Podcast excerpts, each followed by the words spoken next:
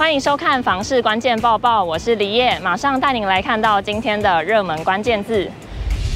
今天的热门关键字：高房价，七年级生。面对高房价，什么样族群的人最有感呢？有人说是七年级生最辛苦。因为我们常常提到七年级生，可以看到新闻常常会说七年级生买房比较难，七年级生比较爱抱怨房价，真的是这样子吗？根据联征中心统计资料显示，二零一三年第一季最大购屋主力族群为三十到三十五岁，也就是民国六十七年至七十二年出生的族群，但到了今年第一季却拉高到六年级生为主力。三十五到四十岁，也就是民国七十一年至七十六年出生的族群，已经落居第二，也让七年级生买房困境成为讨论话题。不少网友为七年级生抱不平，有网友表示，八年级现在才二十一到三十一岁，有的还没有需求，有的提早发现需求的，还有时间买小的、旧的，等十年增值换屋。而七年级生现在三十二到四十二岁，刚好是结婚生子高峰期，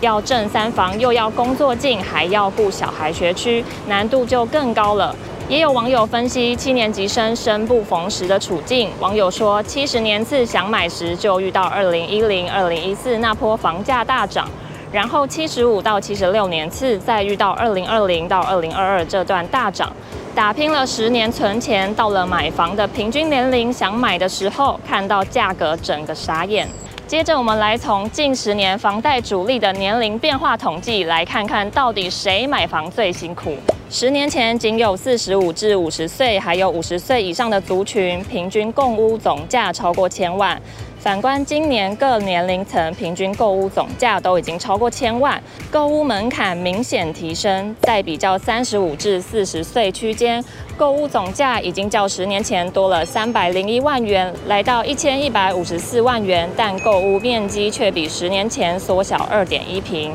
面对高房价，有人会想问：未来少子化，难道房价不会受影响吗？品家建设创办人胡伟良提出，不久之前，美国最大的房产平台发布的一份研究报告证实，房价和生育率之间确实存在着极强的负相关。这份报告指出，以全美国二十五到二十九岁妇女为样本，房价平均每上升百分之十，生育率就会下降百分之一点五。因此，少子化及高龄化将成为未来约二零三八年后房价的最大影响因素。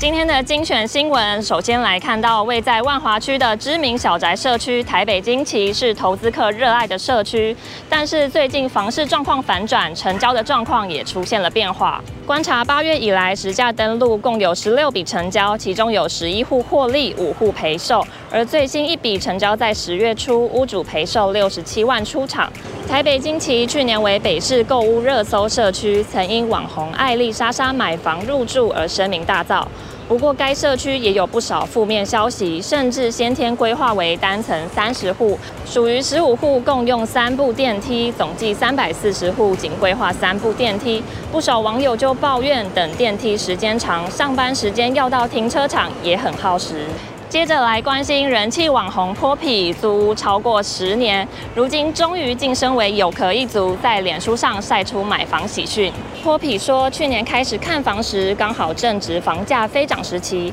一年多以来，几乎奇形怪状、妖魔鬼怪都看过，历经各种不满意、废墟、恶灵古堡。价格疯狂往上喊，喜欢的房子在确诊期间被买走等状况，甚至还差点被骗去买下一间巨大海沙屋。泼皮也向好房网 News 透露，新家位于新北市淡水区，为屋龄二十多年的中古大楼，看中的就是低公设比优势，不会太老，公设又不会太多。再年轻的房子都是买公设了。尤其淡水现在盖很多景观宅，公设比都超过百分之四十，实在是下不了手。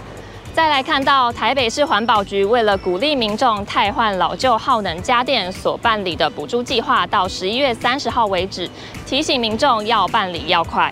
台北市迈向二零五零近零排放目标，为全面提升北市住宅设备用电效率，让民众能有舒适、节能减碳又减少电费负担的居住环境。北市环保局办理台北市住宅汰换节能家电补助计划，鼓励家户汰换老旧耗能家电。只要是居住在台北市辖内的民众，汰购节能冷气或冰箱，限定能源效率一级，并提出补助申请，每台可享新台币三千元补助，每一申请人最多可申请五台。十一月三十日补助申请将截止，名额有限，额满为止。有意愿的民众请尽快提出申请。计划补助对象不限台北市民，只要是用电地址位于台北市辖内的家庭住宅，于公告期间内汰旧换新就可以申请。